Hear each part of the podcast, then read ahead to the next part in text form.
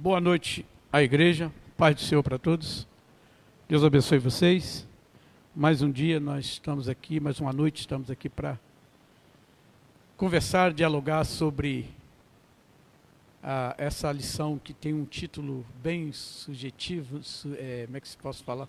Subjetivo, né? Falar sobre falsos irmãos. Né? Esse não é um tema fácil, mas nós vamos eh, dialogar. Espero que vocês eh, traga um bom diálogo sobre isso aí, cumplementação. Isso não é um debate, isso é um diálogo. E nós, desde já, queremos agradecer o evangelista Rafael Nogueira, a sua esposa Márcia eh, Nogueira, eh, Márcia Nogueira, pastora, pastora Cláudia, pastora Elizabeth, Rafão, músico, a Graciele e a Viviane, né? E mais vocês que estão aí, vocês. Hoje vou chamar alguém aqui, se não quiserem conversar, mas o pessoal vai falar. Amém? Vamos agradecer a Deus, vamos orar. E louvamos o Senhor por esse momento tão maravilhoso que nós podemos nos encontrar sobre a palavra dEle. Muito obrigado, Senhor, por esta noite maravilhosa que o Senhor nos concedeu. De estarmos, Senhor, dialogando sobre a Tua palavra, procurando, Senhor, um desenvolvimento, Senhor, para que nos, tornamos filhos fiéis, potentes sobre as tuas mãos, ó Deus. Muito obrigado pelas orações que foram feitas nessa noite, te agradecendo desde já pela vida da Cláudia, Senhor, e porque ela, Senhor, está doente, está passando um momento tão difícil, mas o Senhor é aquele que cura, o Senhor é aquele que nós confiamos, que tem nos trazido paz em momentos de angústia, em momentos de sofrimento. Muito obrigado nessa noite. Te louvamos pela tua palavra, te agradecemos pela tua palavra e pela sabedoria que já recebemos derramado sobre essa mesa, Senhor, para esse diálogo, o qual nós queremos complementar a tua sabedoria, Senhor, sobre a nossa vida pelo diálogo dela. Muito obrigado, em nome do Senhor Jesus. Amém. Poder sentar. Hoje é uma mesa mais completa, com oito participantes, onde nós é, vamos estar falando novamente sobre. Agora nós vamos estar falando sobre a abertura do ROI. E como eu falei na semana passada, essa, esse título dessa lição é um título muito forte e ninguém deve ficar ofendido com esses ensinamentos, porque esses ensinamentos são para nos limpar, para nos deixar limpo na casa de Deus. E eu estava dizendo, o falso irmão, ele não opera do lado de fora, ele opera dentro. Podemos ter pessoas do lado de fora operando dentro da igreja através de, de um irmão, de, um, de uma pessoa que faz, que faz parte da membrazia da igreja. E nós estudamos a semana passada, fizemos uma longa introdução, onde nós falamos que a falsidade ela é, é um erro premeditado. Entendeu? Nós discutimos sobre isso, nós é, dialogamos sobre isso. A falsidade ela tem é, objetivos né, de destruição. Né? Ela, ela funciona em, em prol do seu crescimento é, ela, ela funciona com o seu crescimento, mas em, detri, em detrimento do mal do outro que você deseja.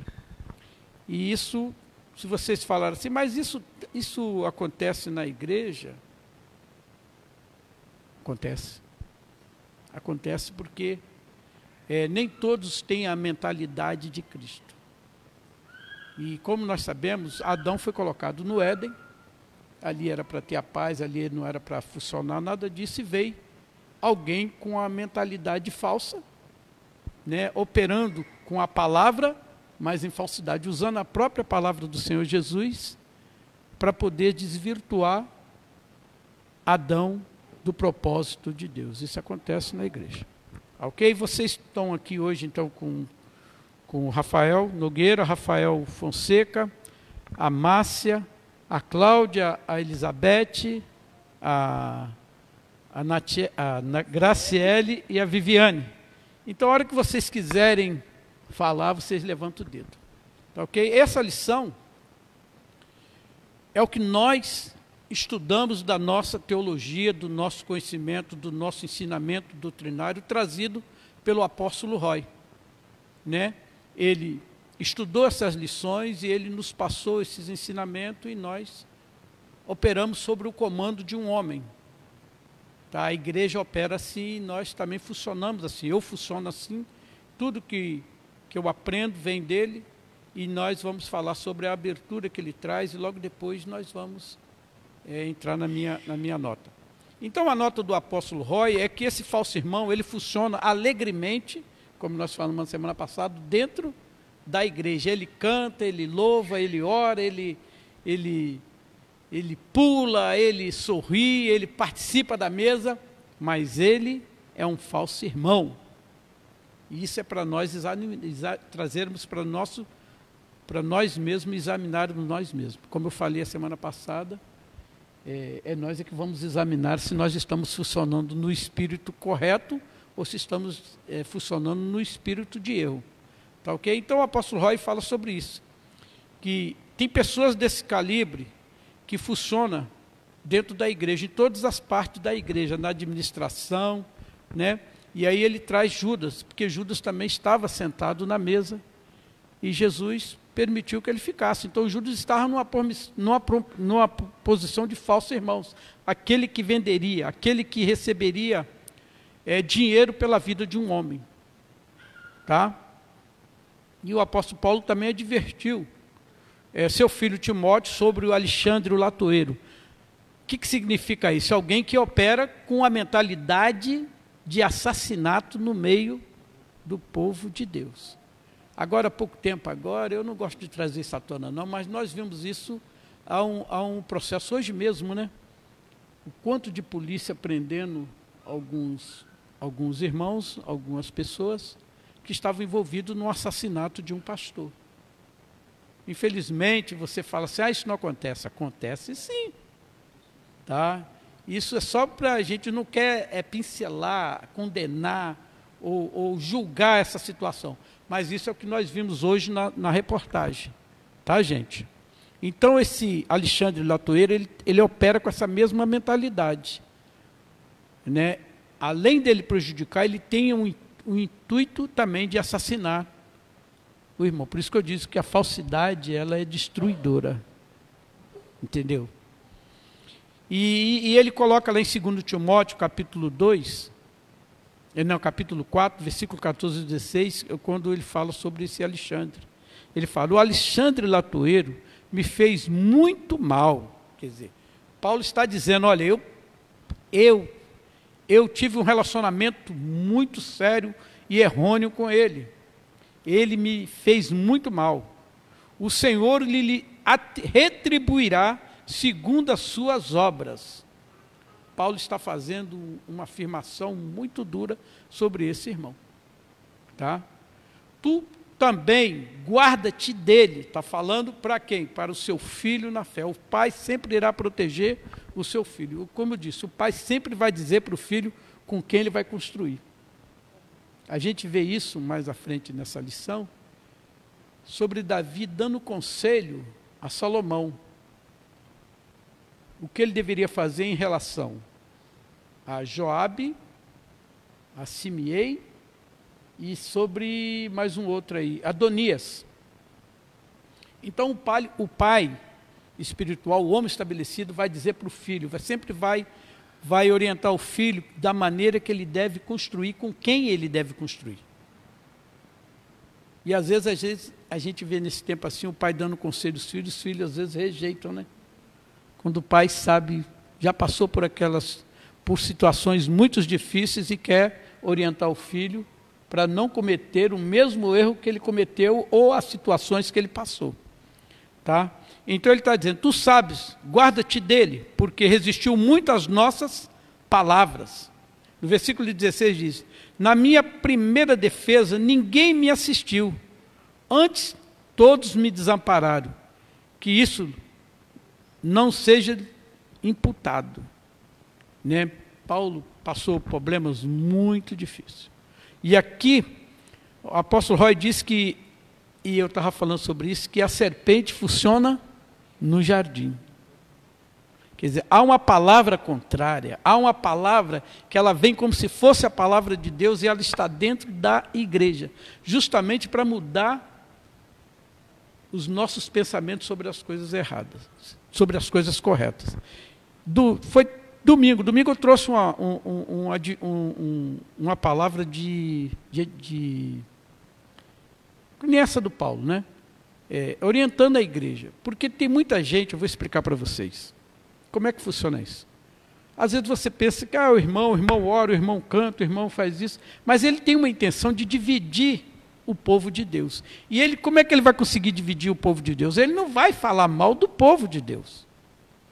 Nem sempre ele vai falar mal, mas ele vai se reservar na palavra para trazer um entendimento errado sobre aquilo, porque isso causa divisão na igreja.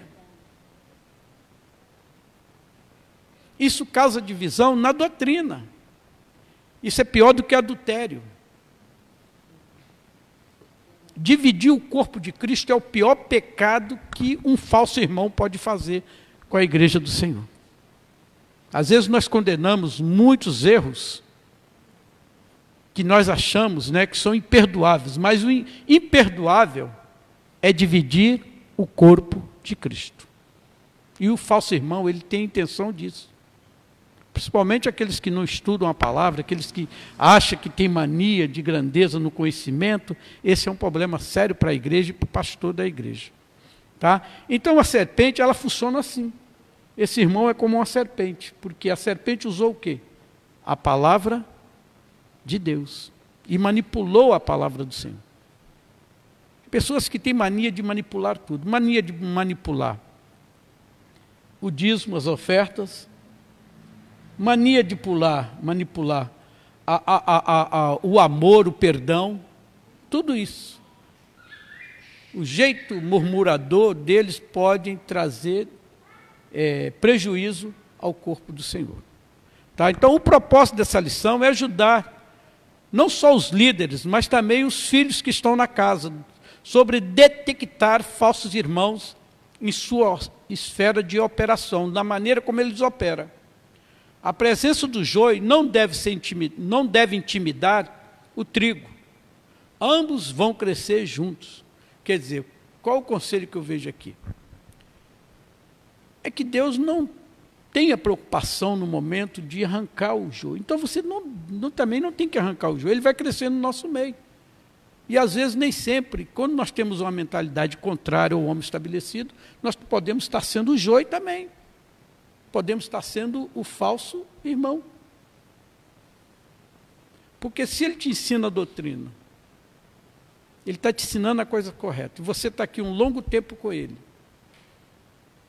e de repente você é, isso costuma muito dizer que as pessoas que confundem a doutrina é aqueles que ficam um pouquinho aqui, ficam um pouquinho em cada casa, vai mudando, vai mudando, o cara não aprende nada, e quando ele retorna, ele está com a ideia, ele quer re retornar ao lugar que ele começou, e aí ele está com a ideia totalmente contrária aos ensinamentos daquele homem estabelecido. E aí começa então a fazer a divisão e ele se torna o falso irmão na igreja. Você quer falar? É, Rafael vai falar. Quero, quero sim dar uns adendos em cima disso que o senhor acabou de falar.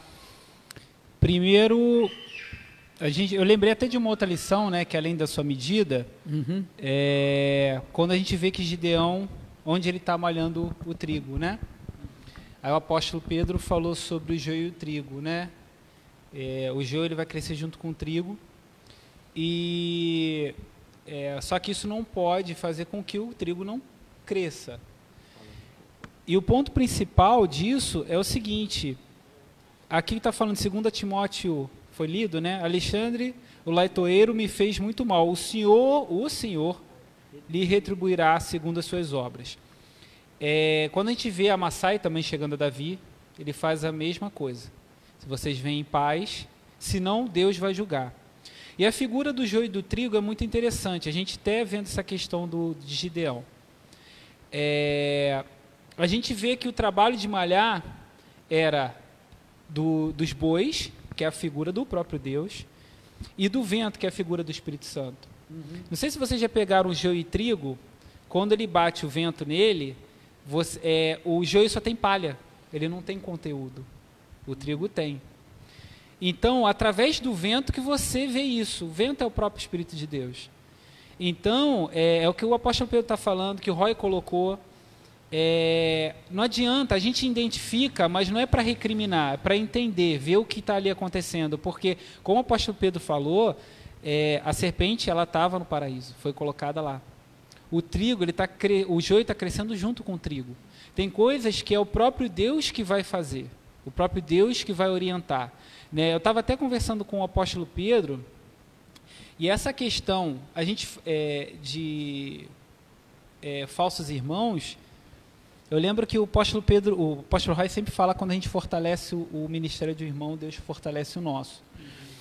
Tem um, um, um, uma passagem em 1 Samuel 23 que mostra, inclusive, essa função do falso irmão até fora da onde a gente congrega, porque a gente fala muito de igreja na cidade, né? Então, até quando a gente tenta construir lá fora, pode acontecer.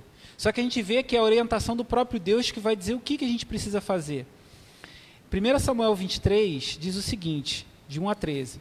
Quando se era Davi que os filisteus estavam atacando a cidade de Keila e saqueando as eiras, ele perguntou ao Senhor: Devo atacar esses filisteus? O Senhor lhe respondeu: Vá, ataque os filisteus e libere Keila. Os soldados de Davi, porém, lhe disseram: Aqui em Judá estamos com medo, quanto mais se formos aquele lutar contra as tropas dos filisteus. Davi consultou o Senhor novamente. Levante-se, disse o Senhor, vá à cidade de Keila, pois estou entregando os filisteus às suas mãos. Eu não vou ler tudo, senão vai ficar muito longo.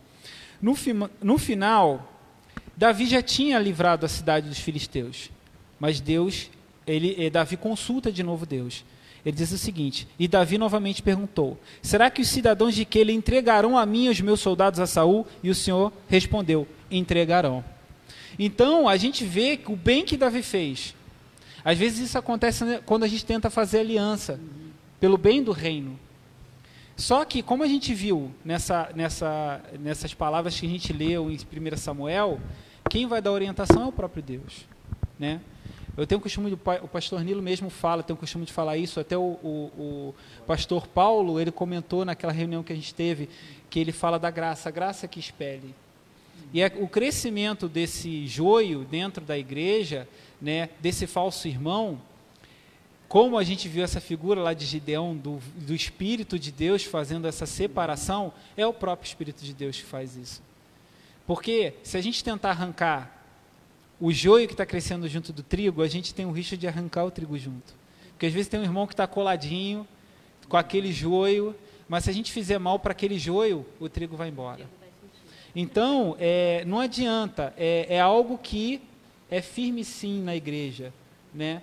a gente faz a identificação. Eu tenho o costume de falar que qualquer julgamento ele serve de parâmetro para nós mesmos. A Bíblia diz que a gente, com a medida que a gente julgar, a gente vai ser julgado. Então, eu vejo que o julgamento que eu faço de repente na vida da Cláudia tem que ser um parâmetro para a minha vida, não para condenar ela em alguma coisa.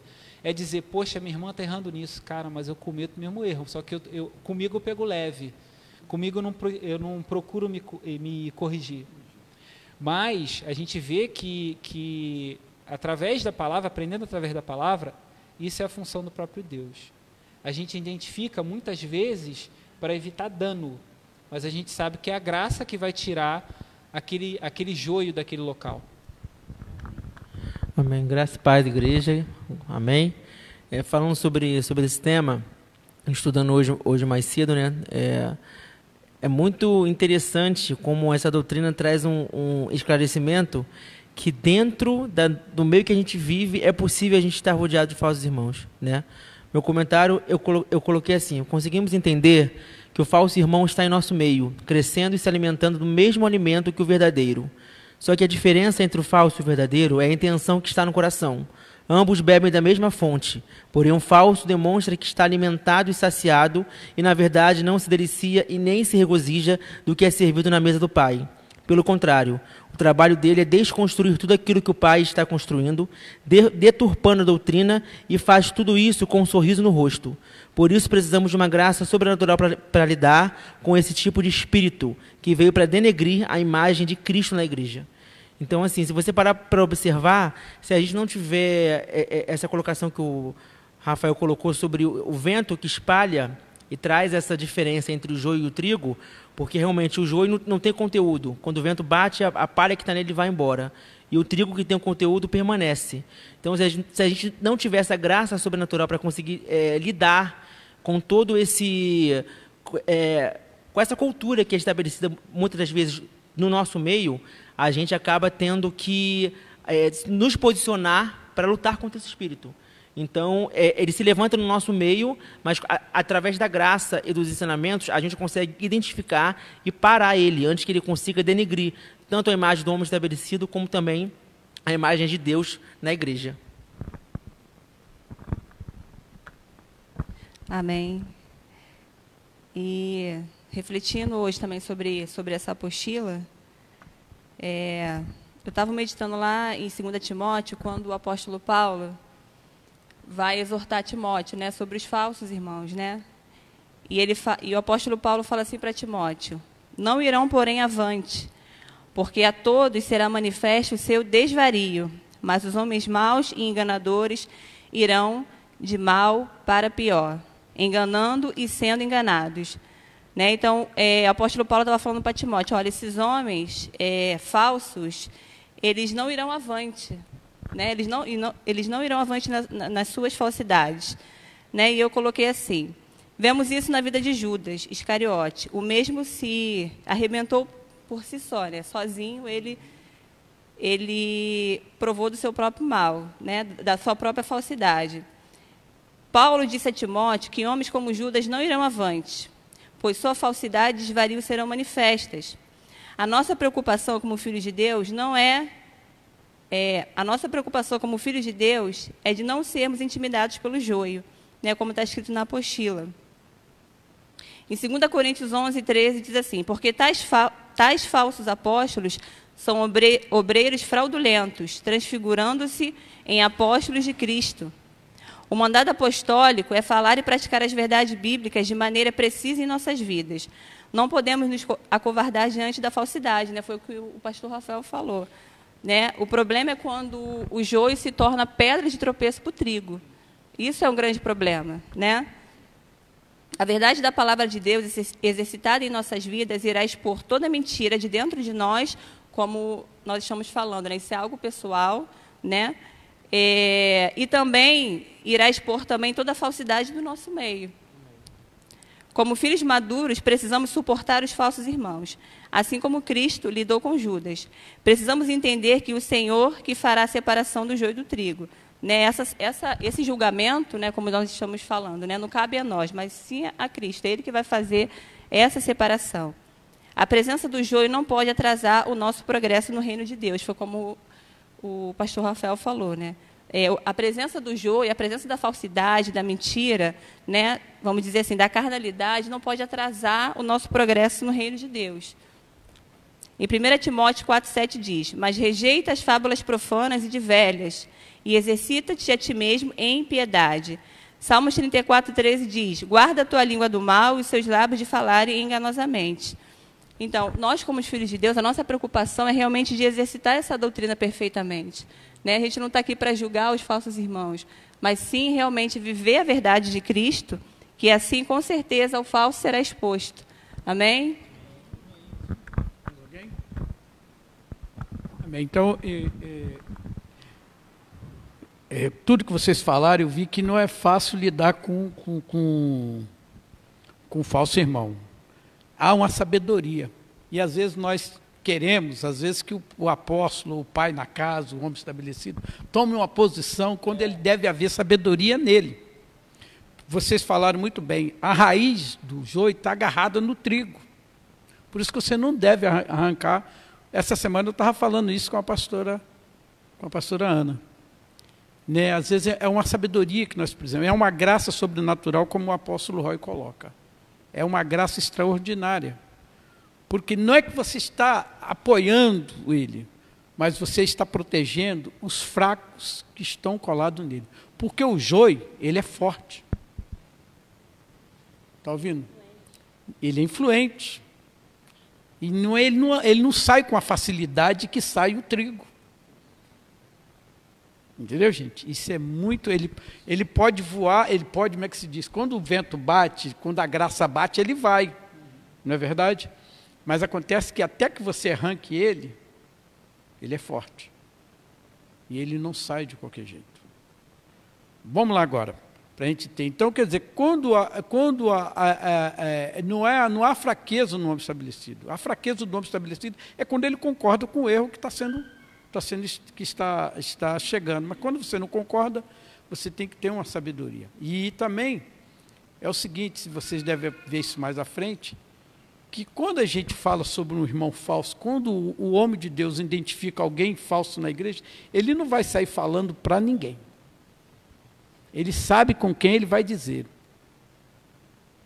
Ele sabe com quem ele vai confiar em falar alguma coisa justamente para que não espalhe o tri, o, não espalhe mais ainda o joio na plantação. Tá ok? Então aqui o apóstolo Roy fala que nós precisamos de uma graça extraordinária ou sobrenatural de Deus. Quer dizer, uma plenitude de graça para nos, nos ajudar a, li, a lidar com esses falsos irmãos. Entendeu? Esse ensinamento deve nos abrir o um entendimento sobre essa, essa mentalidade, esse espírito que opera dentro da igreja do Senhor. Tá ok? E aqui na minha nota aqui diz assim, o zelo e o cuidado, e eu, eu me baseio essa, essa, essa palavra agora na, na angústia de Paulo. O zelo e o cuidado de líderes compromissados doutrinariamente com a pureza moral da igreja fazem surgir, como a Graciela estava falando, sentimentos opostos naqueles que querem tolerar a imoralidade na casa do Senhor. Se você não concorda com o que eles querem fazer, você vai acabar é, é, é, não satisfazendo a vontade deles. Tá? Então o apóstolo Paulo nos revela a angústia e o sofrimento de uma pessoa dedicada a Cristo e a sua palavra. Ele fala que muitas das tribulações são enfrentadas por servir a Deus. Né? Ele passou tanto tumultos, e eu mencionei alguns tumultos, a gente vai ver isso. Ele passou por tantos tumultos ameaçadores e viu a fúria dos falsos irmãos contra os apóstolos, quando o evangelho foi pregado em algumas cidades, como Icônio, Listra e Derbe. Lá na cidade de, de Icônio, em Atos 14, versículo 4 ao versículo, ao, ao versículo 7, diz assim: Mas dividiu-se o povo da cidade. Uns eram pelos judeus, outros pelos apóstolos. Os judeus aqui são os irmãos de Paulo. Ok? São os, as pessoas que conhecem algo, um relacionamento com Deus. Mas aí Paulo diz, né? Que esses judeus eles estavam associados aos gentios e eles estavam causando tumulto com a sua autoridade, com as autoridades para ultrajar e apedrejar. Sabendo eles, fugiram para Listra Derbe, cidade de Lacônia. É, é, é? Lacônia. Licaônia. E circunvizinhança onde anunciavam o Evangelho. O Evangelho ele tem isso. Quando o Evangelho é puro, ele tem, é, ele, ele, ele é, é faz surgir, os, senti, faz surgir os, o, o, o, os sentimentos anti, é, é, é, faz surgir aqueles é, sentimentos contra a pureza. Quando você está ensinando algo verdadeiro, vai surgir as pessoas que têm uma mentalidade deturpada sobre o ensinamento verdadeiro. São pessoas que estão apegadas ao que é velho, vamos dizer assim, que não renovam a mente. Então, por isso que vai surgir, surgiu muitas pessoas querendo apedrejar Paulo, perseguindo ele, porque agora a doutrina que ele estava ensinando era uma doutrina verdadeira, um ensinamento puro. E aqui a cidade de Efésios fala sobre Demétrio, o Orives, que incitou grande multidão contra os apóstolos. E aí vocês devem ler, eu notei aqui para as pessoas lerem, devem ler do, do capítulo 19, do versículo 23 ao versículo 41. E eu só pontuei aqui em Atos dos apóstolos, 19, do versículo 26 e 27, que diz assim: E estáis vendo e ouvindo que não só em Efésio, mas em quase toda a Ásia, este tem persuadido e desencaminhado muita gente, afirmando não serem deuses os que são feitos por mãos humanas não somente há o perigo de a nossa profissão cair em desacrédito, como também o do próprio templo da grande deusa, da grande deusa Diane, ser estimada em nada e ser mesmo destruída a majestade daquele que toda a Ásia e o mundo adora. Então, o amor às igrejas e a pregação da palavra de Deus muitas das vezes levou os apóstolos ao desespero por quê? Porque fazem surgir esse sentimento, faz surgir uma associação que se associam com todos e ainda encontram alguns irmãos dentro da igreja para apoiar. Eu olho isso, isso é muito nítido para a nossa época de hoje.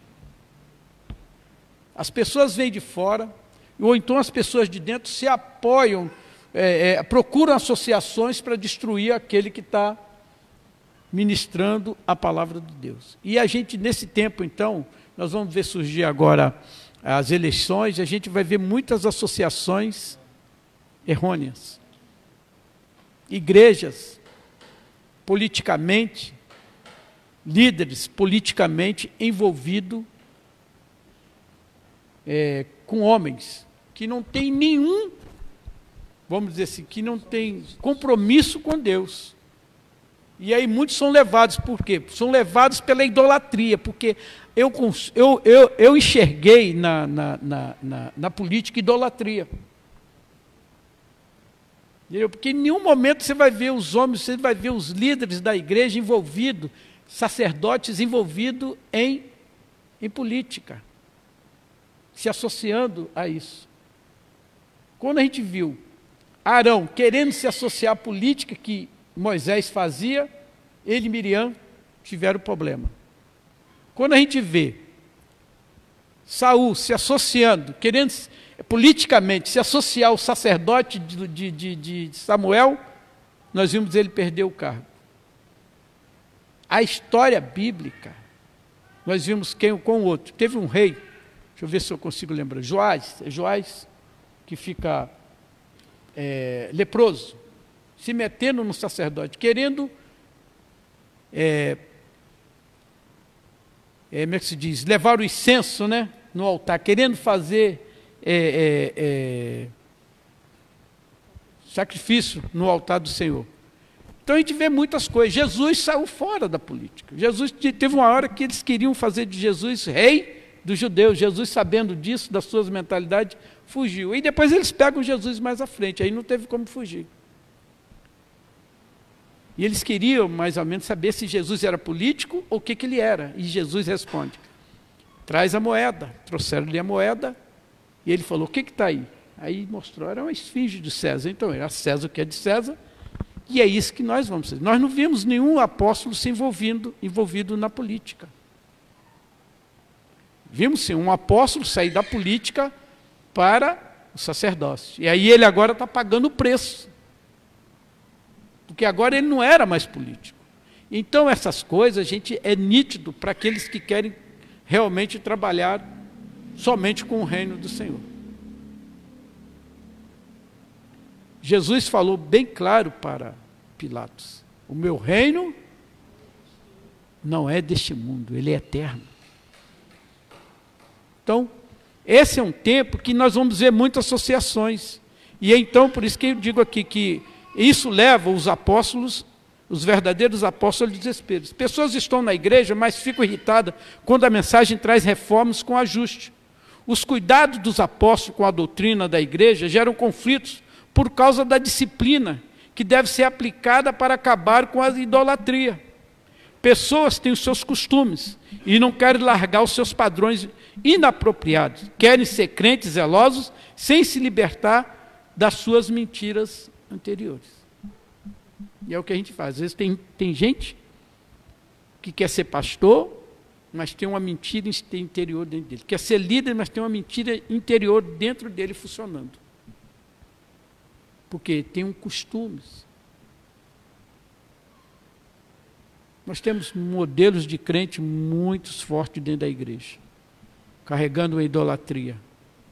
E às vezes eles acham que eles não são falsos irmãos. Mas eu classifico eles desse modelo. Porque não largam seus costumes. O falso nunca larga o seu costume para uma palavra procedente, para uma reforma procedente da palavra de Deus. Você quer falar? Você? Vamos ver o Rafael aqui. Amém, amém. É, eu, tava, eu, tava, eu me baseei nesse comentário em relação à igreja de Listra, que fala em Atos 14, 19 sobrevieram, porém, os judeus de Antioquia e Icônio e instigavam as multidões e, apedrejando a Paulo, arrastaram-no para fora da cidade, dando por, dando por morto. Né? Eu coloquei assim: o falso irmão não se importa a quem ele tenha que denegrir para alcançar o objetivo dele. O alvo, o alvo sempre será os líderes da casa. Vai se infiltrar no meio da família para procurar falhas e coisas que possam envergonhá-los na tentativa de disseminar a cultura de desordem e falta de honra. Sempre tentará desmerecer a graça e as palavras que saem não somente da boca do homem estabelecido, mas também de qualquer um que se mostre superior em conhecimento ou qualquer outra área dentro da casa. Amém? A gente vê que essa, essa é a função, infelizmente. É, então, o que o apóstolo sempre ensina a gente voltar sobre isso. Cuidado com quem você traz para dentro da sua casa. Não são todos que têm que ter acesso ao seu lar. Não são todos que você confia ah, é, o fato de estar dentro da sua casa, porque você não sabe o espírito que a pessoa carrega, né? Nós podemos conviver, mas graças a Deus nós temos o Espírito Santo dentro de nós que testifica e traz a, a luz a toda a escuridão que possa haver. Então, nessa parte aqui, é, ele realmente vai tentar se mostrar super, é, é, ele vai tentar se levantar contra, não só contra o homem estabelecido, mas contra aquele irmão verdadeiro que por algum motivo busque mais da palavra de Deus, busque mais do conhecimento e se mostre superior a ele, e ele vai tentar de qualquer forma denegrir a imagem dele. Amém? É, é interessante isso que o Rafael está falando, porque, é, e inclusive, é, tenta utilizar até a própria palavra de Deus, né, para poder invalidar. Eu tem dois é, é, é, a mesma palavra, né? Ela está em, em, Mateus 15 e Marcos 7, que eu faço uma divisão no que está sendo falado ali, que Cristo ele é, ele é argumentado porque que os apóstolos não la se lavam antes das refeições, né? Primeiramente, Cristo fala sobre tradição. Depois ele fala de regras dizendo que é ensinamento. Eu, Rafael, faço uma divisão entre a tradição entre o ensinamento. A tradição é algo que você tenta acrescentar dentro da igreja, que não tem base bíblica. O ensinamento, ele pode ter algo que está escrito aqui. Então a gente vê que esses falsos irmãos utilizam até isso, mas não é bem assim. Porque a palavra, se você não tiver um estudo, se você não tiver um relacionamento com a palavra de Deus, você consegue ser enganado. Porque eles utilizam inclusive a própria. Ah, em tal lugar era melhor, eu aprendi desse jeito e não é bem por aí, não é, não é bem desse jeito, né?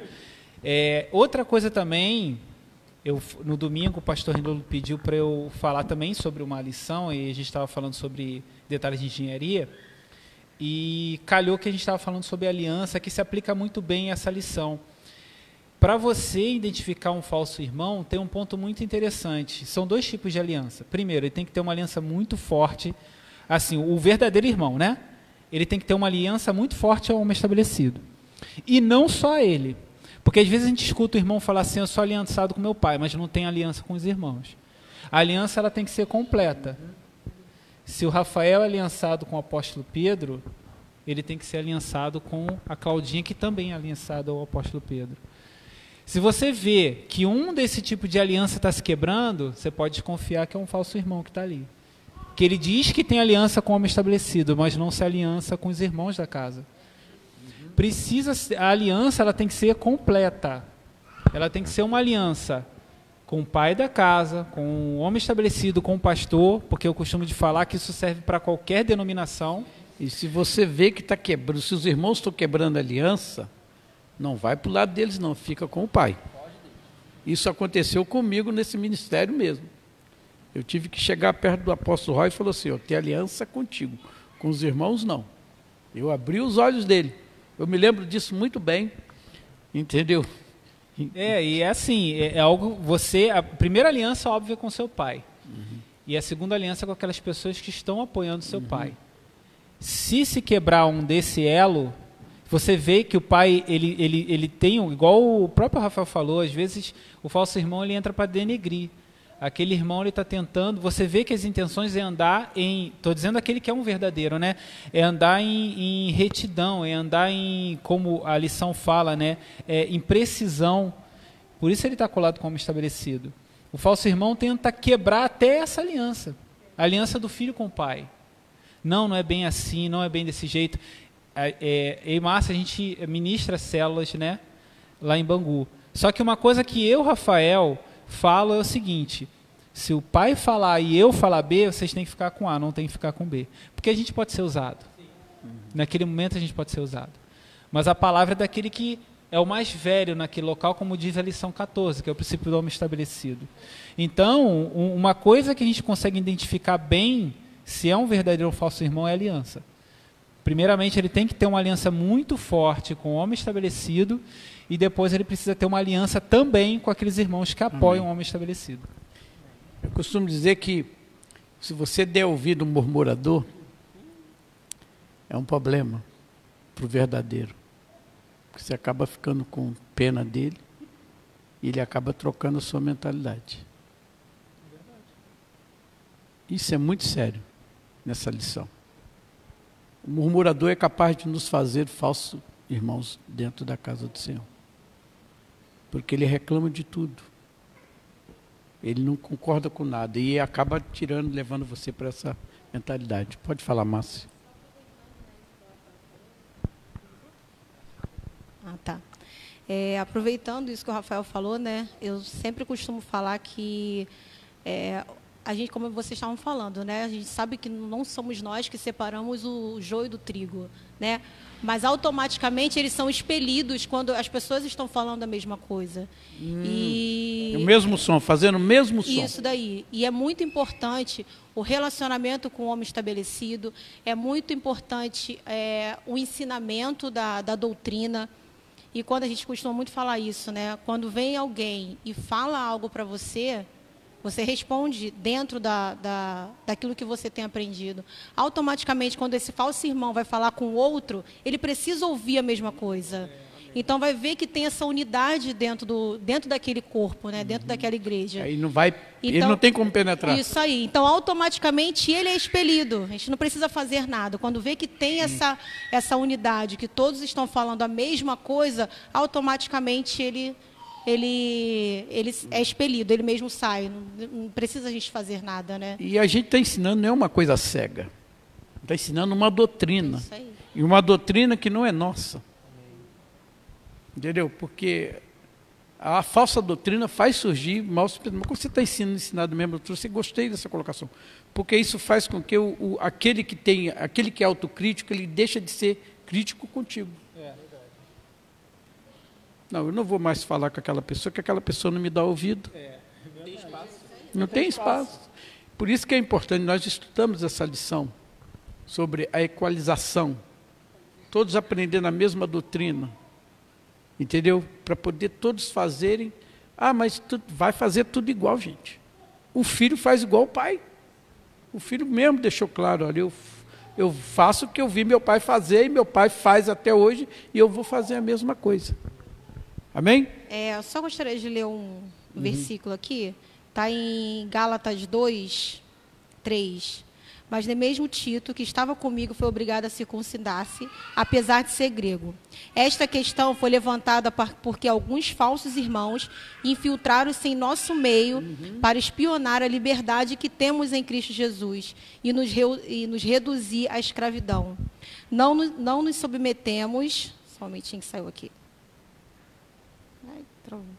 Não nos submetemos a ele nem por um instante, para que a verdade do evangelho permaneça com vocês. Essa passagem aí, quer dizer, essa passagem não, né? A passagem diz, a gente vê aí que as pessoas que estavam querendo mudar a ideia deles tinham conhecimento. Isso. Isso foi resolvido no concílio. Porque às vezes você tem. As pessoas não conhecem, às vezes, a teologia daquele lugar, e tal, e pegam uma teologia daqui, pegam a teologia dali. Isso, quando eu falo teologia, eu falo conhecimento, tá? Porque a doutrina, ela é verdadeira, a doutrina de Cristo. Mas pega o conhecimento daqui, pega o conhecimento daquela casa, coisa tal, teologia, vamos dizer assim, e depois chega no lugar quando tem uma, um- uma teologia forte e quer implantar. Aí vai surgir o que você acabou de ler aí. A gente fica com a verdade. Né? Mais alguém? Não? Tá ok, então. Então vamos lá, vamos voltar aqui a essa. Ele falou da lista, eu pulei aqui, eu estava falando de Efésios, que é a mesma coisa que vai dar o, a, a posição. E na cidade de Filipos também.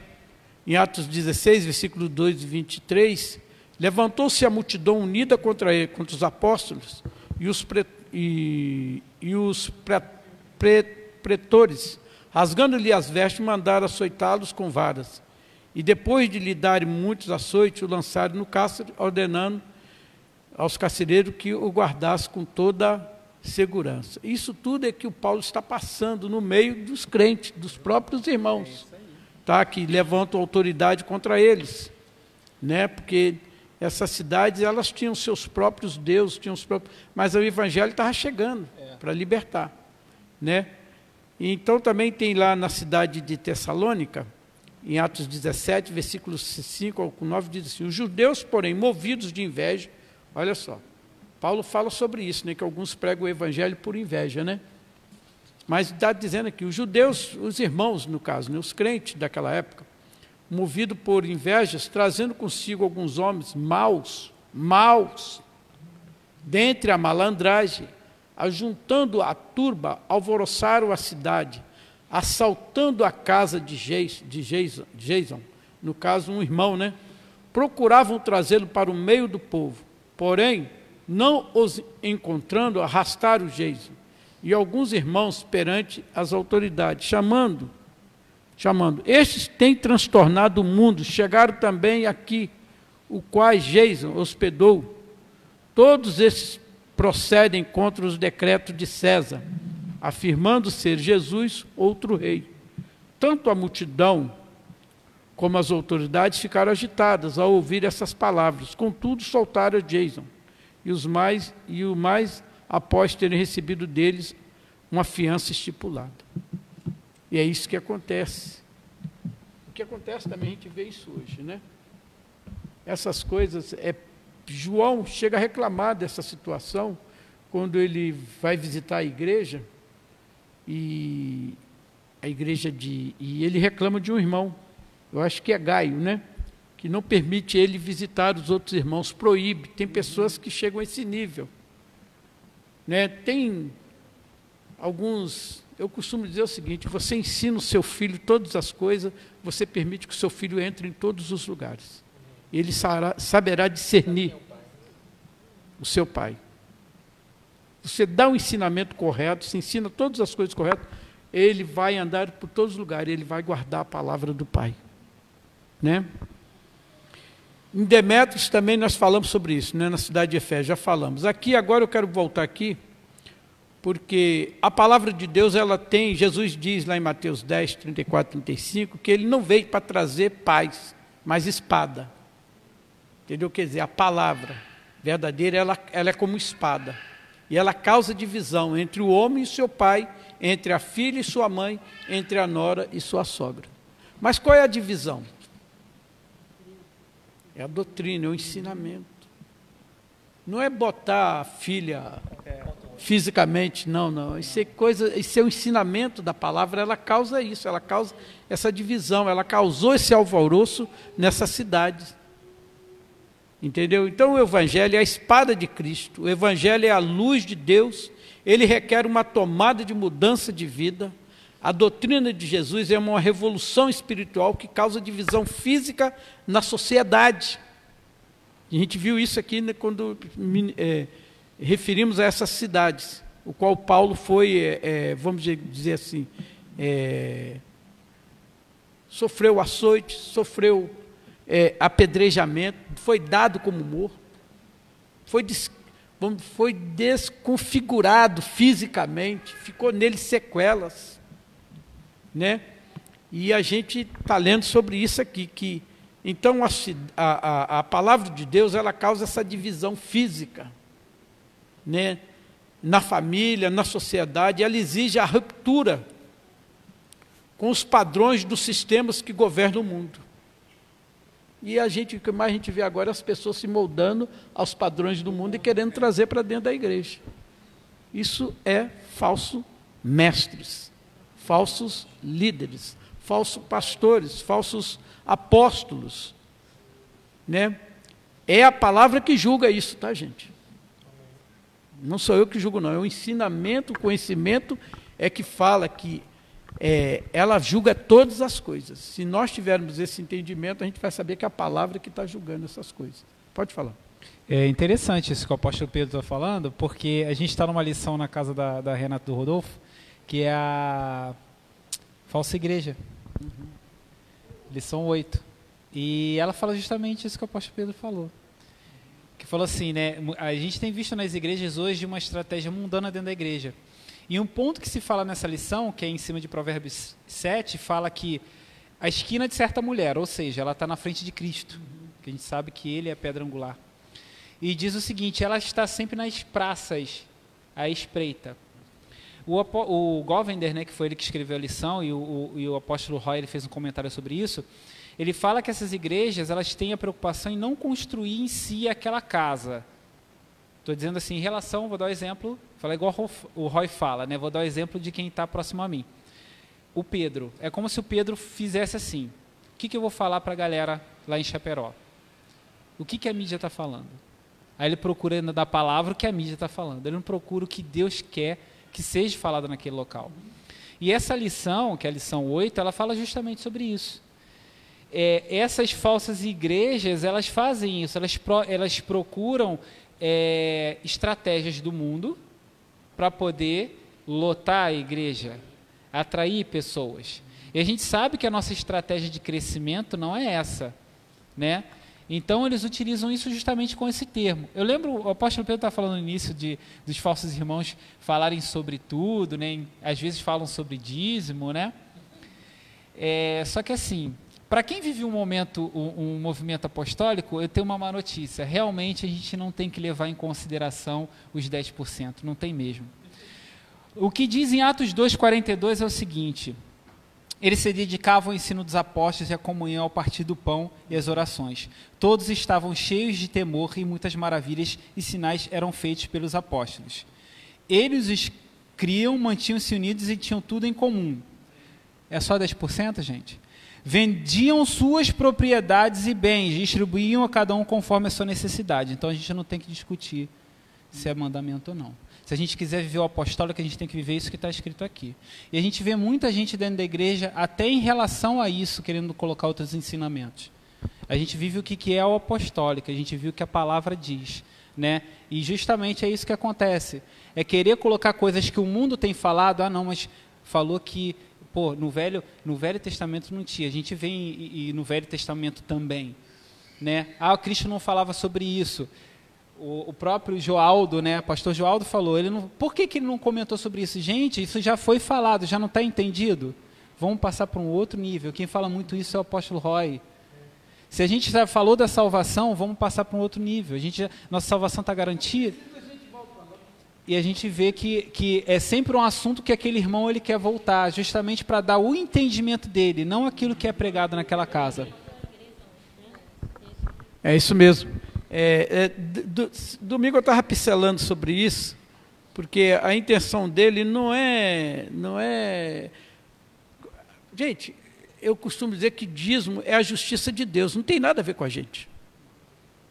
Entendeu? Não tem nada a ver se é antigo, não tem nada a ver se é uma coisa que é, como é que se diz, corriqueira, né? Tem a ver com a palavra. Ou você vive a palavra, não é verdade? Não é, mas, é, mas essa é a posição.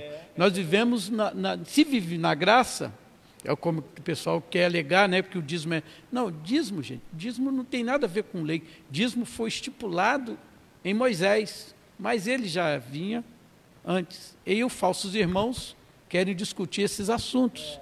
Eu costumo dizer, mas a intenção deles não é, a intenção deles é paralisar o avanço do reino. Entendeu? É uma mentalidade, vamos dizer assim, que nem dada, é pior do que a mentalidade de Ananias e Safira, que venderam, não deram o que, que propôs no coração, né, quiseram enganar, mas esses não, esses querem dividir o corpo mesmo. Né? É, então vamos voltar aqui, é, é, aqui a, a, nossa posição aqui. Então eu digo o seguinte aqui na que os falsos irmãos, eles surgem da falsa conversão. E a falsa conversão está relacionada ao falso, ao falso ensinamento, à falsa doutrina. Esses falsos irmãos surgem de más, das más associações e são frutos de um ensinamento deturpado da palavra de Deus. Uma casa sem a disciplina, sem o conhecimento de Deus, sem disciplina mesmo, que no caso aqui é disciplina, não é doutrina, tornará o lugar fácil para subir os falsos crentes que agem maliciosamente com ódio, seus objetivos são perigosos, eles manobram para trazer discórdia entre irmãos e acabar com a reputação e a vi da vida dos líderes. Em Provérbios 16, em Provérbios 6, do versículo 16 e 19, quando vocês quiserem falar, vocês aí querem falar, não? Alguém tem alguma coisa a colocar aqui? Só levantar a mão aí. A Natia, Natia levantou? Espera aí que eu vou te passar. Há seis coisas que nós sabemos que o Senhor odeia, né? E a sétima coisa que ele detesta: olhos altivos, língua mentirosa, mãos que derramam sangue, é sangue inocente, coração que traça planos perversos, pés que se apressam para fazer o mal e testemunha falsa, que espalha a mentira e aqueles que provocam discórdia entre irmãos. Parece que as pessoas que estão na igreja, elas não reparam o que está escrito na palavra. Sabia disso? Eu vejo assim, quando eu vejo assim surgindo alguns. Não aqui, entendeu? Porque essa aqui não é uma igreja assim, tá, irmãos? Estou falando sério. É, mas veja assim, porque a gente vê, vê coisas, né? Às vezes você está conversando com algum irmão e já querem puxar assunto sobre o que está passando, as coisas que não estão, que eles acham que não estão corretas na casa deles e querem passar para a gente. Eu já não escuto, amém, igreja? Eu não escuto mesmo, não ninguém é de chegar, mas a gente ouve né, o comentário entre eles próprios. Quem? Vivi quer falar? Pode falar, Vivi. Graças e paz a todos. É, é interessante a gente falar, apóstolo, que por falso, ele, quando o falso se levanta na igreja, na casa do Senhor, é porque existe o receptor. Existe hum. aquele que está dando ouvido. E aí eu quero compartilhar para os irmãos uma, um, um, fato que aconteceu comigo. O apóstolo até sabe disso. Uma vez eu estava na minha casa e havia um rapaz lá conversando com, com outro rapaz. E aí começou a falar muito mal do apóstolo, mal do pastor Ronaldo, mal da igreja, falando mal da doutrina, falando mal de tudo. Até então eu estava quietinha na minha. Assim, mas quando ele começou a falar mal do pastor Ronaldo, do apóstolo Pedro, é, eu senti que naquele momento ali havia um ambiente a surgir a falsidade, uhum. um ambiente propício a fim de confundir o que é verdadeiro. Então, naquele momento ali, eu precisei me posicionar. Eu precisei, opa, aí eu peguei e falei, peraí, você está dentro da minha casa falando mal do, do, do, apóstolo da minha igreja, mal do meu pastor e mal da doutrina que tem na minha igreja. Então, eu convido você a se retirar da minha casa, porque eu não concordo com isso. Mas ali, só porque ele falou aquilo, havia alguém ouvindo. ouvindo. Havia o receptor.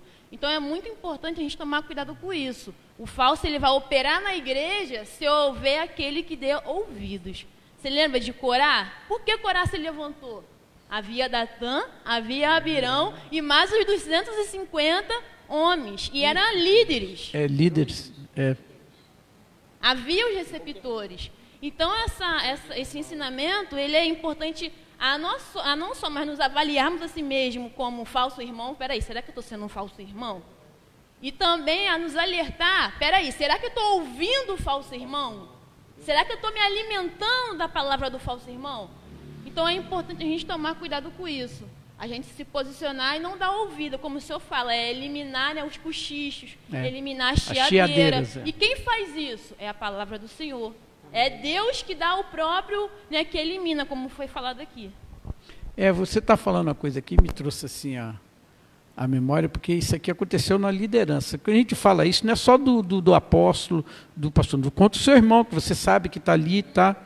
A gente faz isso em relação a toda a nossa casa. A nossa casa deve ser uma casa onde tem a ver limpeza. Amém? É, eu me lembro disso na própria liderança desse, da, da, da, família CCF. Isso aconteceu. Alguém chegar a falar do doutor, do doutor Govner, sobre, justamente sobre né, o que ele ensina. E eu não preciso falar o nome, mas é uma das grandes cabeças dessa, dessa família. E ela pediu para a pessoa retirar, porque estava falando mal do pai do pai dela.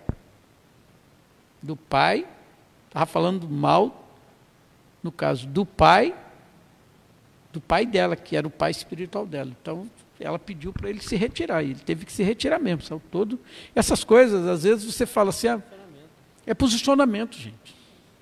Se a pessoa sabe que você gosta de, de, de sentir pena, sentir coitadinho, você não vai construir no reino perfeito.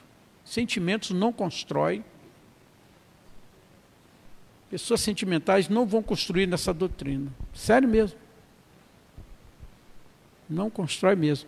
Pode falar, Vivi. E só para complementar, é, a gente não pode se esquecer. Se nós estamos dando ouvido, nós também estamos se levantando como, como um falso irmão. Porque não pense que nós. é, Ah, tá passando desapercebido. Não, só estou ouvindo aqui, entendeu? O cochicho, só estou ouvindo aqui a chiadeira. Peraí, também estou sendo um falso irmão. Sempre fica. Porque é aquilo que o apóstolo sempre fala, gente, a construção, para construir alguma coisa, demora muito.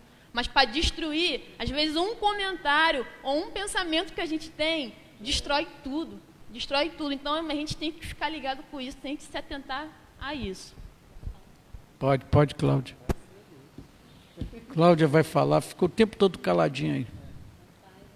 Não, não. É, tem hora que ele...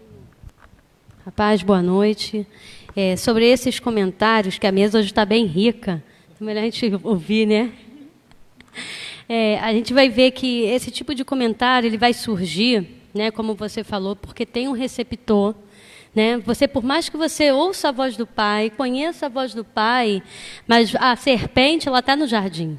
E ela sabe muito bem a quem ela, em quem ela vai. A serpente não foi direto em Adão, ela primeiro foi até Eva. Então é o lado mais frágil. Então, quando nós estamos dentro da casa insatisfeitos, aí entra o que o senhor falou sobre o murmurador, a insatisfação também vai, vai nos fazer também sermos um, um falso irmão. Por quê? E como a gente está falando, nós precisamos nos avaliar, não é avaliar o nosso irmão, mas sim a nós mesmos. A, a, essa insatisfação vai gerar algo dentro do coração que é a inveja, né? E isso vai atrapalhar o nosso desenvolvimento. Vai atrapalhar tanto no ambiente entre, entre os irmãos, porque a gente vai começar a querer enxergar os, os defeitos, às vezes, no pai que não existe. Né? Porque o pai é assim, quando não tem um irmão ciumento, ele vai falar, poxa, meu pai não faz isso por mim. A primeira coisa que começa é por aí. A gente poder. E, e, isso é assim que a gente se torna um falso irmão. Porque a gente vai primeiro começar a falar do pai. A gente não começa a falar do irmão, a gente começa a falar do pai. Porque é o pai que carrega a graça. Né? Não pensa você que você vai falar logo do seu irmão, não. Por quê? Porque dentro da casa existem pessoas com pensamentos diferentes, né? Alguns são mais maleáveis, outros não, mas você vai saber lidar com isso. Mas quem dirige a casa é o pai. Então a insatisfação não é do irmão, é sempre na pessoa do pai. Então a gente precisa se alinhar nisso, para que nós não sejamos né, levados pela, pela falsidade, para que a falsidade não entre em nós. Porque a gente vai querer começar a enxergar erros. E isso, amados, não, não acontece somente assim, é, é, em uma casa. Onde eu, tava, é, eu tive a oportunidade de conversar com um pastor, e ele começou a falar né, da doutrina que existe dentro da casa dele. Né, e como o apóstolo Roy, o apóstolo Pedro ensina, a gente tem que ir, mas a gente tem que misturar, né? Não pode mandar logo assim de uma vez, senão a gente mata o Cristo que está no irmão, né? De uma maneira é, é um pouco difícil quando você precisa, você precisa ser ensinado a ouvir e a respeitar a doutrina de cada casa, né?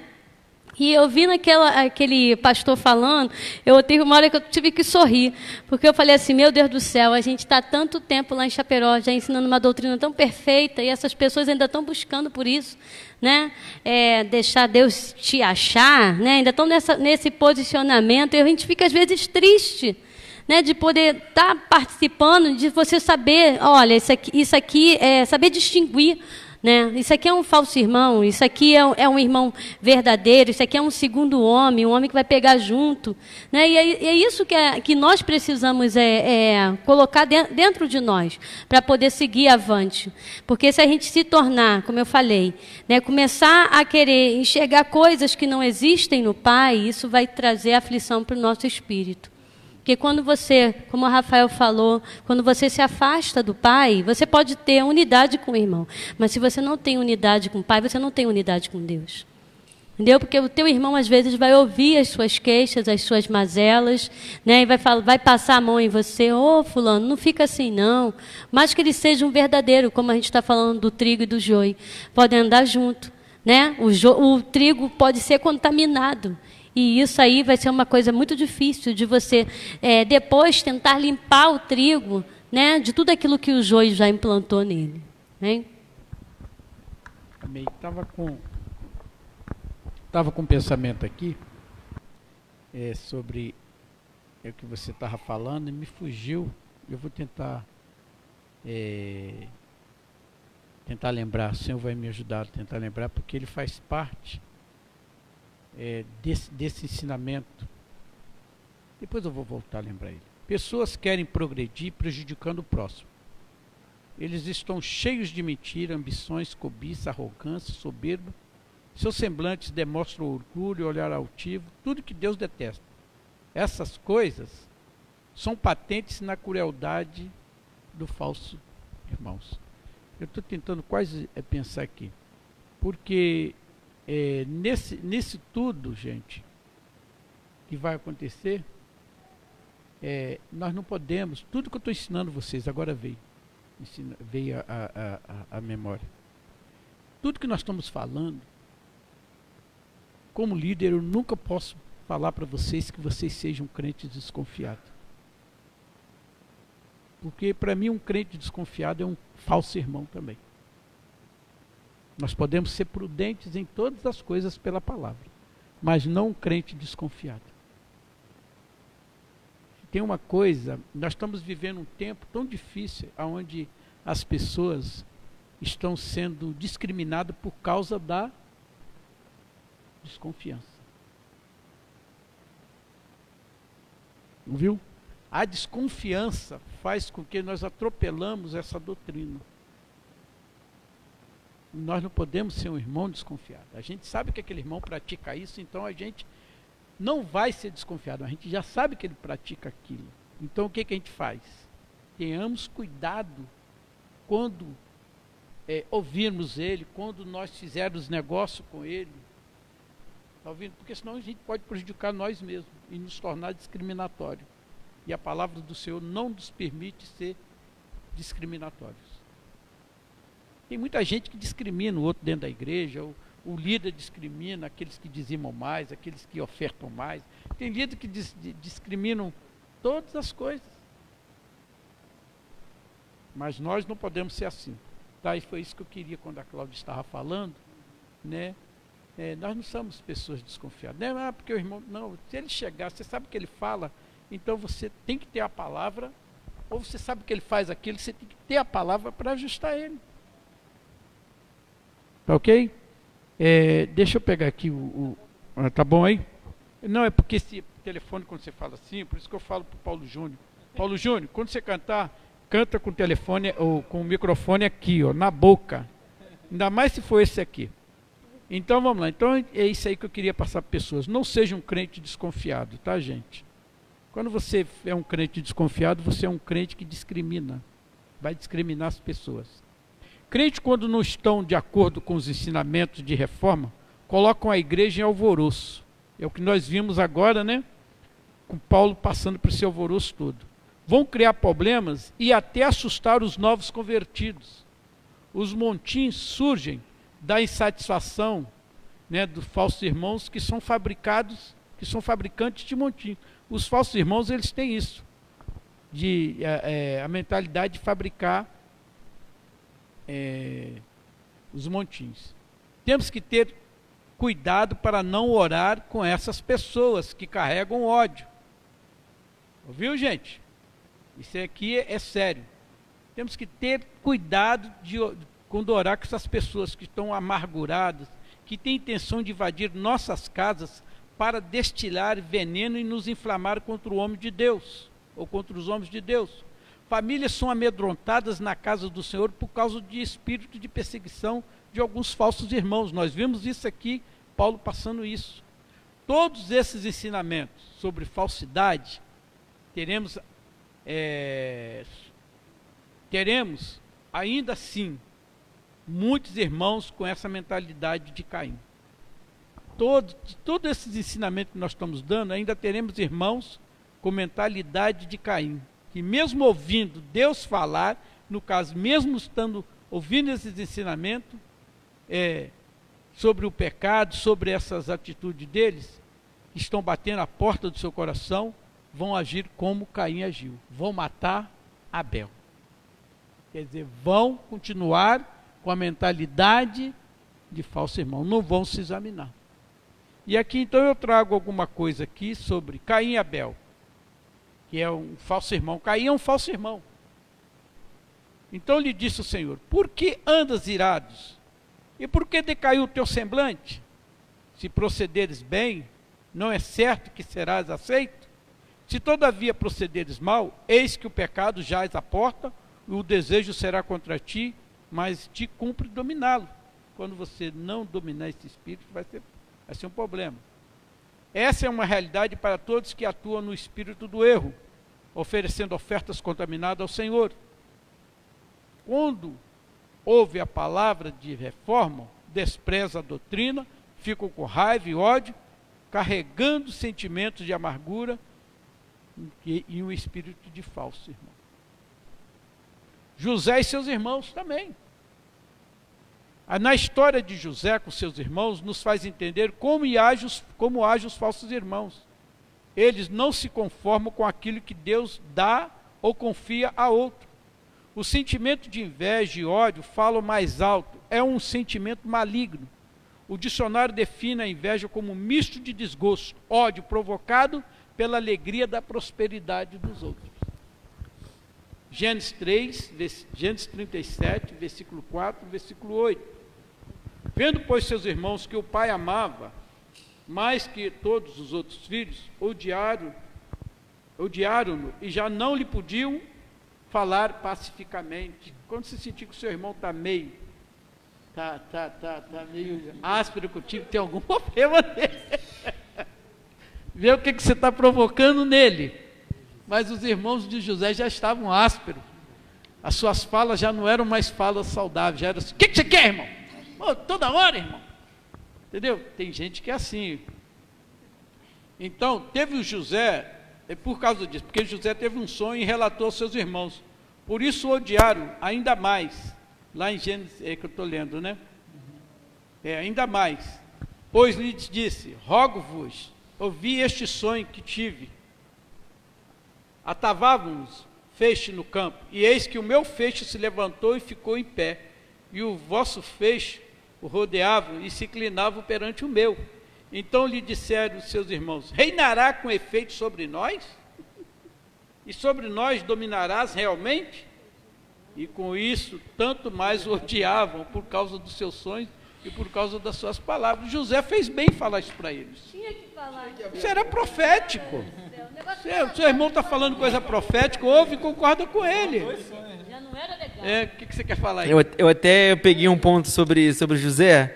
Eu coloquei assim: o falso irmão jamais irá se alegrar com suas vitórias e conquistas. Sempre tentará trazer uma palavra de dúvida acerca daquilo que Deus tem feito para você. Na verdade, o coração dele é tomado de ódio e inveja. Antes desse, desse, desse do lance do sonho, né, que, que José teve, né, que José teve e, e relatou aos seus irmãos, teve o episódio da túnica. Eu até coloquei assim: José foi um grande exemplo é, do que é conviver com um falso irmão. Simplesmente pelo fato de seu pai Jacó reconhecer a graça e a gratidão a Deus por, por José ser o milagre de Deus que Deus havia dado a ele em sua velhice, e com isso lhe presenteou com uma túnica. O fato de, de Jacó ter presenteado José com essa túnica trouxe à tona todo aquele sentimento de ódio, rancor e falsidade que já havia é, no coração dos irmãos. Então, uma atitude que às vezes o pai toma em relação a um filho vai trazer todo aquele ódio e rancor que está no coração do irmão. Como o apóstolo sempre fala naquela passagem do filho pródigo, né? O filho volta para casa, o pai se, se alegra, mas o, o, o irmão esquece que existem filhos na casa também. É, então a tem gente um precisa- negócio assim, os irmãos falam assim, poxa, o apóstolo gosta mais de fulano de... A é- Claudinha já reclamou também, Eu, não já? eu Cláudia? costumo. eu cu... Vem não, nem, nem anel no dedo, quer nem que faz churrasco, nem churrasco, anel não. no dedo. Fala, na, fala no microfone, Cláudio. Então, assim, a gente vê que José co- conseguiu sobrepor tu- tudo isso.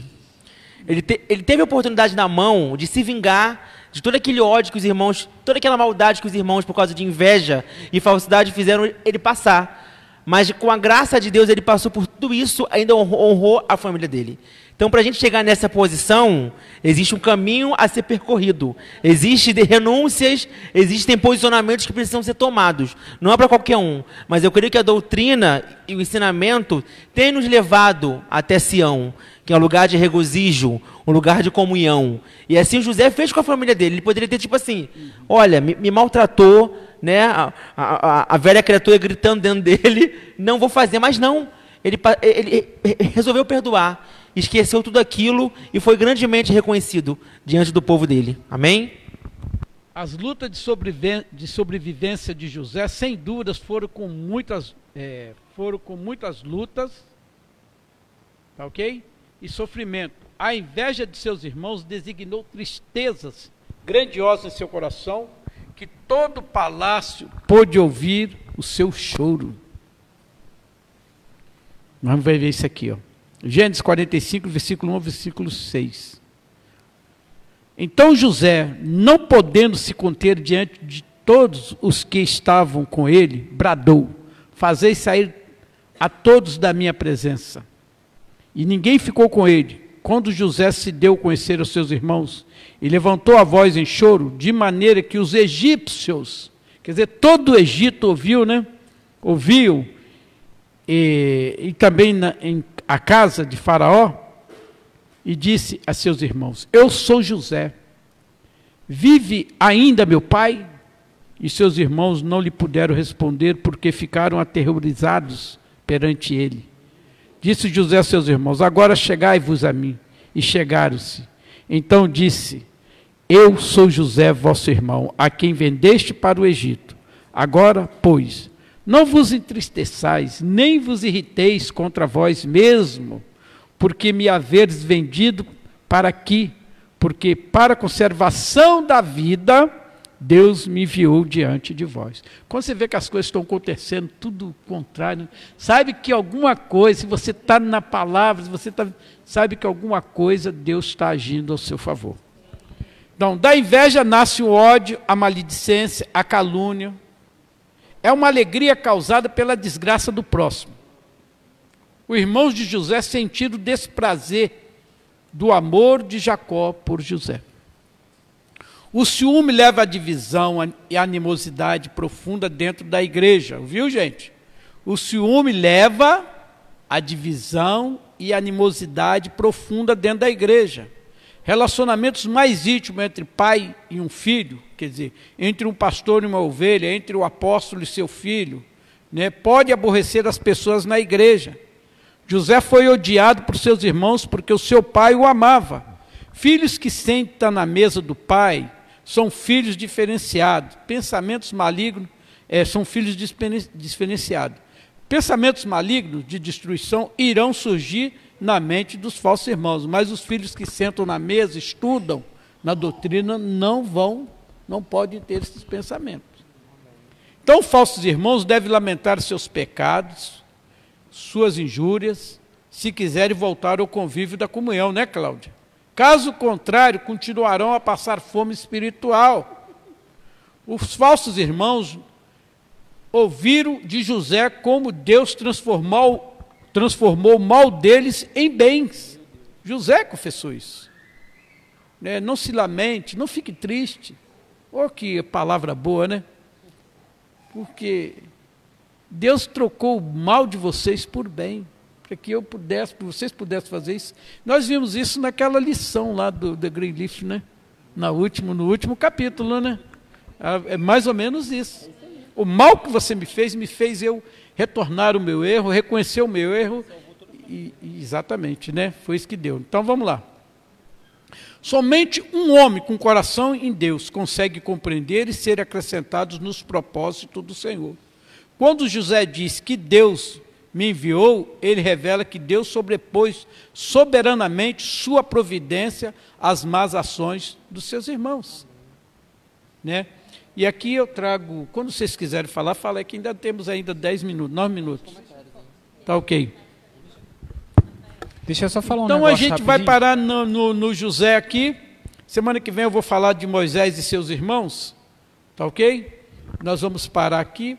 Vamos é, ouvir o, o, o Rafael. E se alguém quiser falar, a gente vai ouvir. Depois a gente vai ver que tem uns comentários aí também. Tá ok? É, sobre isso que o apóstolo estava falando, me lembrou que está em Atos 13, porque a gente viu esse, esse, lance de José, né? Os irmãos, em vez de se alegrar, ficaram com inveja, né?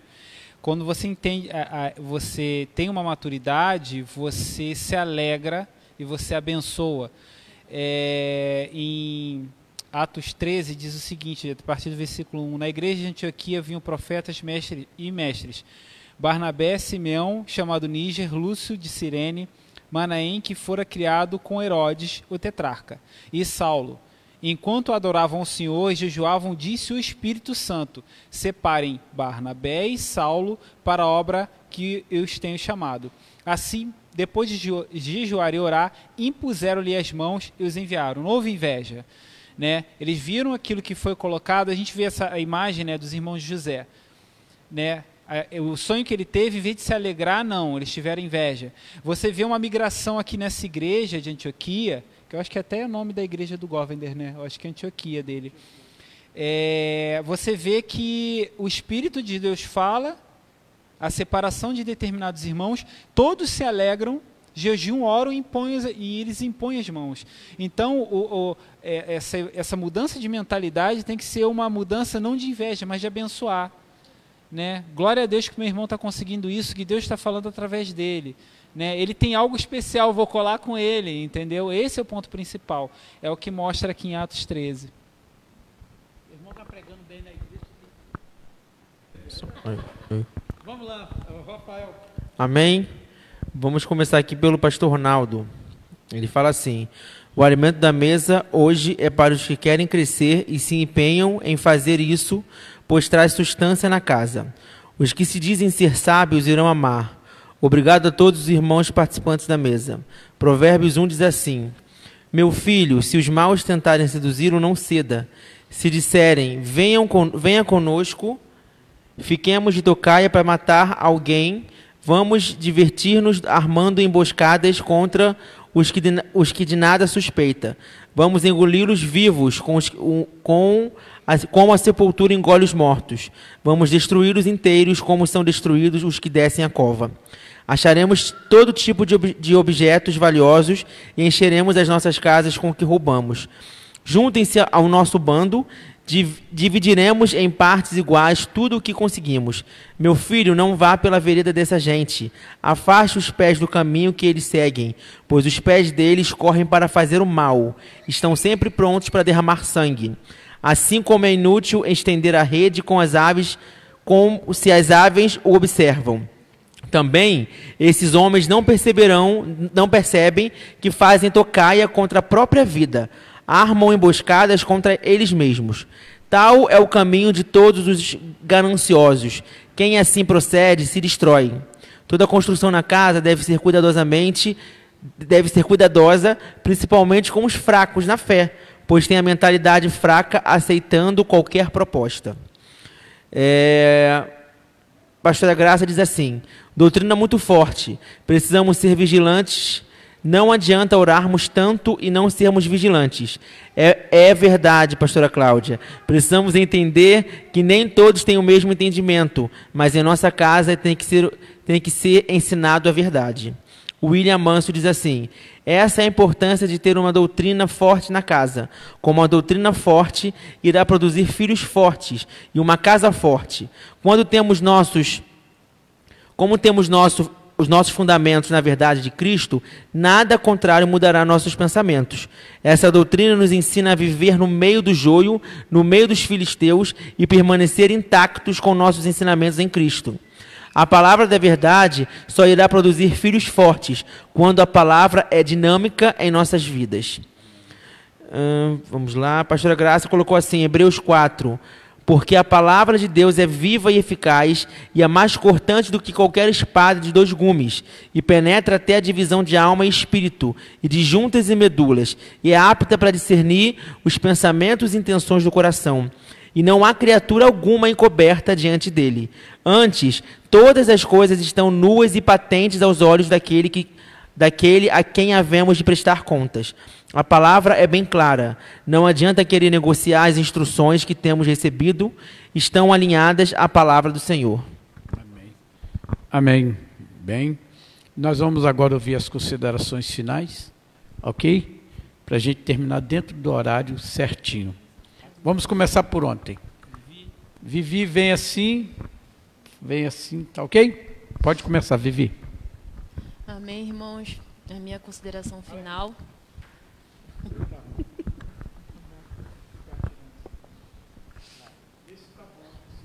Som, amém. Tá bom. Estão me ouvindo? Tá. Amém. Que nessa noite a gente venha né, se atentar, né, se corrigir, se examinar, que nós não venhamos ter esse tipo de posicionamento como falso irmão, como foi dito aqui desde o início. A aplicação ela é pessoal, né? a avaliação ela, ela é pessoal. Você se examina você mesmo que nós venhamos é, se posicionar e não se levantar como falso irmão, como eu disse no meu comentário. A construção é demorada, mas para destruir é muito rápido, é, é, é muito mais fácil você demolir do que levantar. Então, que a gente venha se levantar como filho verdadeiro, como irmão verdadeiro, felizes com a conquista do outro, feliz com a benção do outro, com o entendimento que se meu irmão ele está feliz, eu também posso me beneficiar da, da felicidade dele. Talvez foi isso que os irmãos de José não entenderam, né? É o benefício é, que havia na vida de, de José.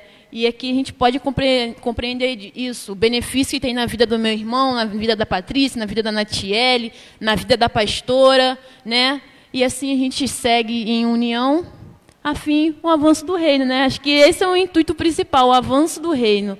A nossa união é a fim disso, que o reino venha avançar e não retroceder, e não é parar, estagnar. Amém? Muito obrigada, apóstolo Pedro, por, por esse convite de estar à mesa. Né? A pastora Ana, que me deu a oportunidade, sempre é uma felicidade.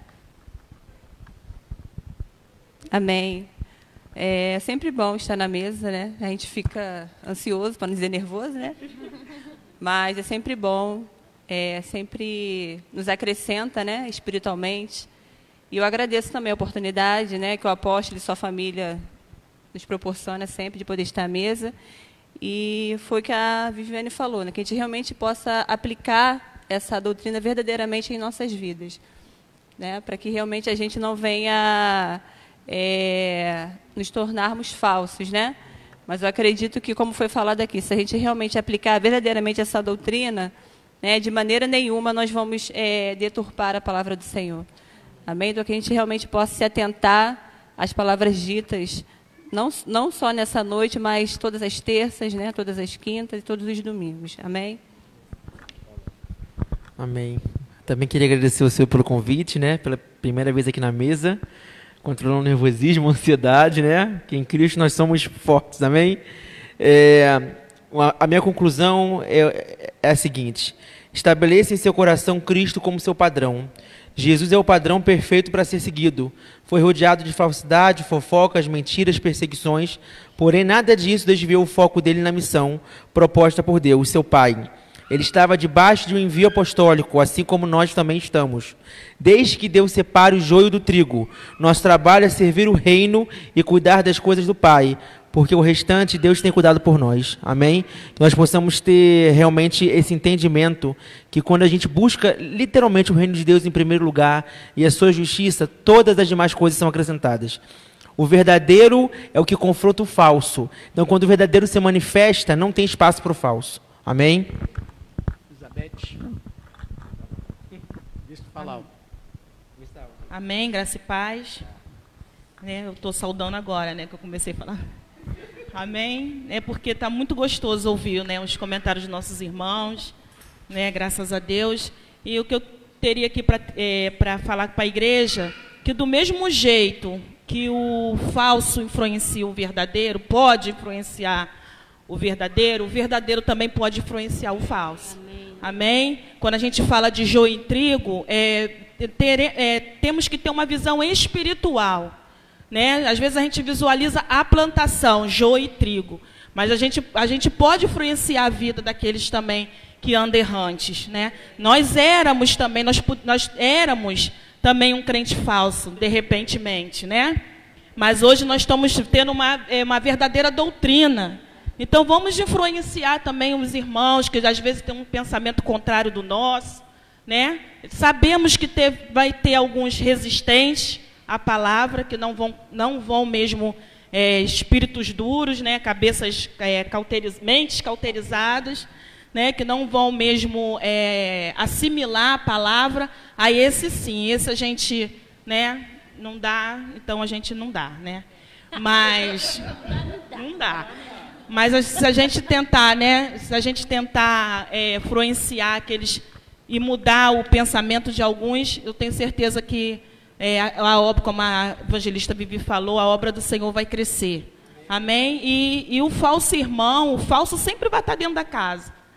Né? Sempre vai estar, não tem jeito. É, é igual o apóstolo fala, a serpente sempre vai estar no jardim. Ela vai estar lá no jardim, entendeu? Para testar o verdadeiro né, para ver se o verdadeiro está verdadeiro mesmo. Então, a gente está aqui recebendo uma verdadeira doutrina para que nós possamos ser crentes resistentes, que dá bons frutos, né, como o evangelista Rafael falou.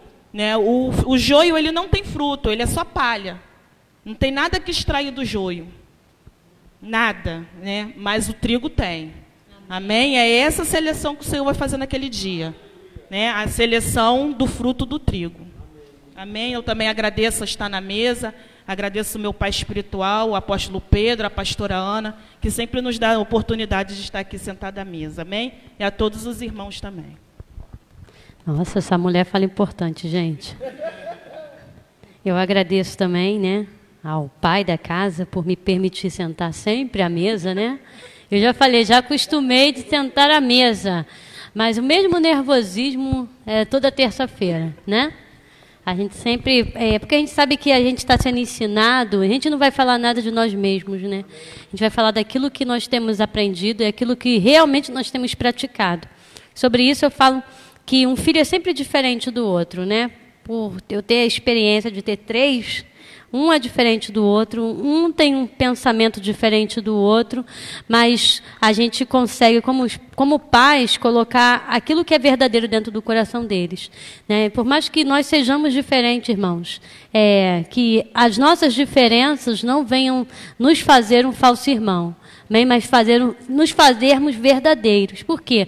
Porque eu não possuo a graça que a pastora Beth possui, não possuo a graça que o Rafael possui possui uma graça única que o Senhor que estabeleceu para cada um de nós.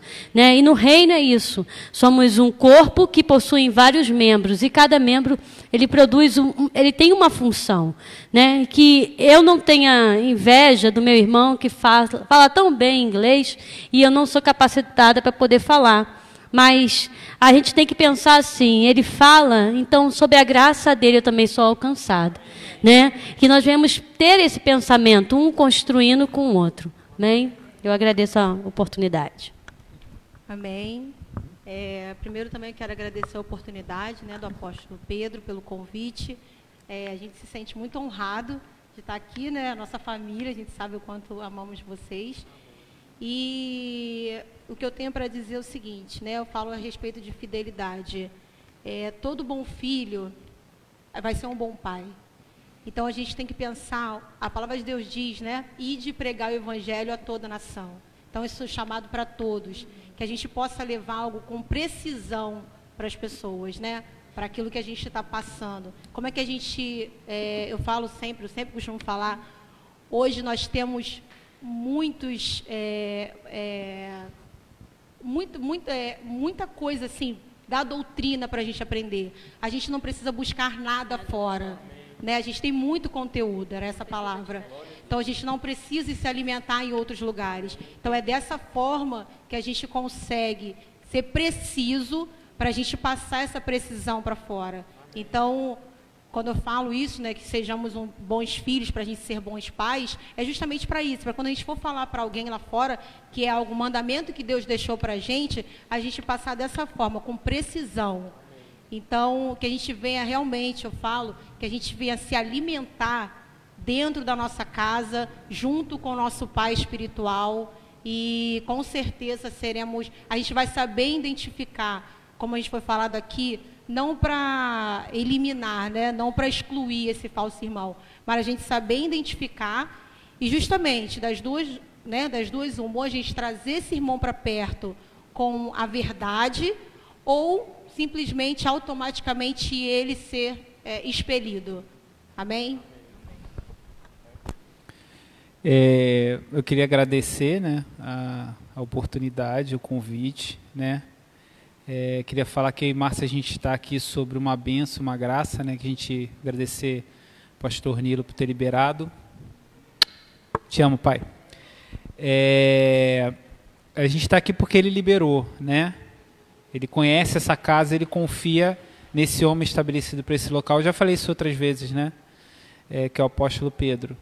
É, e a gente precisa, o assunto é falsos irmãos, a gente precisa estar firmado naquilo que a gente segue. Foi como foi comentado aqui, né? A fortaleza na doutrina em cada um que vai fazer com que esse falso irmão até se incomode. Aí das duas uma, né? Igual é, foi falado, né? Ou ele vai sair, ou ele vai se converter, né? É, são duas uma. Então é muito importante. E algo também que a gente viu aqui da importância, né, de você aprender bem a doutrina, né, da primeira e até a última lição, é que até no meio, quando a gente está estudando, a gente lembra de outros ensinamentos. A gente sabe que a gente é bem armado em relação a isso, né? Então a precisão, a gente não está julgando, ah, a gente é melhor, a única, a última Coca-Cola do deserto, não. Mas a gente precisa ter uma firmeza naquilo que a gente segue, naquilo que a gente acredita. Porque só assim a gente vai conseguir fazer essa divisão, né? É, é, é, desses falsos irmãos, de conseguir isolar de certa forma, né? Só a nossa linguagem sendo a mesma, nosso idioma sendo o mesmo, né? É, Pedro ele foi reconhecido pelo sotaque, então a gente tem que ser reconhecido por isso também, né? Pelo sotaque, tá? Obrigadão. Vamos colocar de pé. Vou dar a última aqui para você que está nos ouvindo, te agradecer dizer que só tem uma maneira da gente expulsar os falsos irmãos da igreja. É nós praticarmos a palavra verdadeira, que nós iremos frustrar os planos dos falsos irmãos. A gente só pode frustrar o plano dos falsos irmãos praticando aquilo que é verdadeiro. Amém? E o que é verdadeiro é a palavra do Senhor. Quero agradecer a todos, né? agradecer o pastor Nilo que permitiu vocês de vir. Chamei o o irmão Hudson, ele não pôde vir porque ele estuda, ele faz é, faculdade, mas quem quiser participar da mesa, só falar assim, apóstolo, precisa ir em Chaperó participar da mesa, que eu vou te convidar, tá ok? O pessoal aqui, a plateia, gosta de ficar ouvindo. Né? Deus abençoe vocês. Amém. Amém? Vamos agradecer a Deus. A pastora Cláudia vai estar orando, agradecendo pela última. Pai, nós te louvamos, te engrandecemos por essa noite maravilhosa de construção, de graça, Senhor, sabedoria e entendimento da doutrina que o Senhor tem nos ensinado. Nós te agradecemos pelos nossos irmãos que vieram de longe, te agradecemos da, esses que estão aqui em Chaperó, te louvamos pelo pai da casa, te agradecemos, Senhor, pela vida dele Pai, agora leva o teu povo na tua santa e gloriosa paz, guardando e os livrando, livrando de todo mal. É o que nós pedimos, Senhor, que esse ensinamento venha remoer os nossos pensamentos, os nossos corações, para que nós venhamos praticar, Senhor amado, como um filho amável e um filho que anda em fidelidade ao Pai. Nós te agradecemos por tudo, em nome de Jesus. Amém. Porque o nosso patrão nosso desejo é ser como Cristo, o Filho do Deus vivo. Deus abençoe vocês, Deus abençoe você que nos ouviu. Muito obrigado pela atenção de vocês. Deus abençoe a casa de vocês. Um abraço.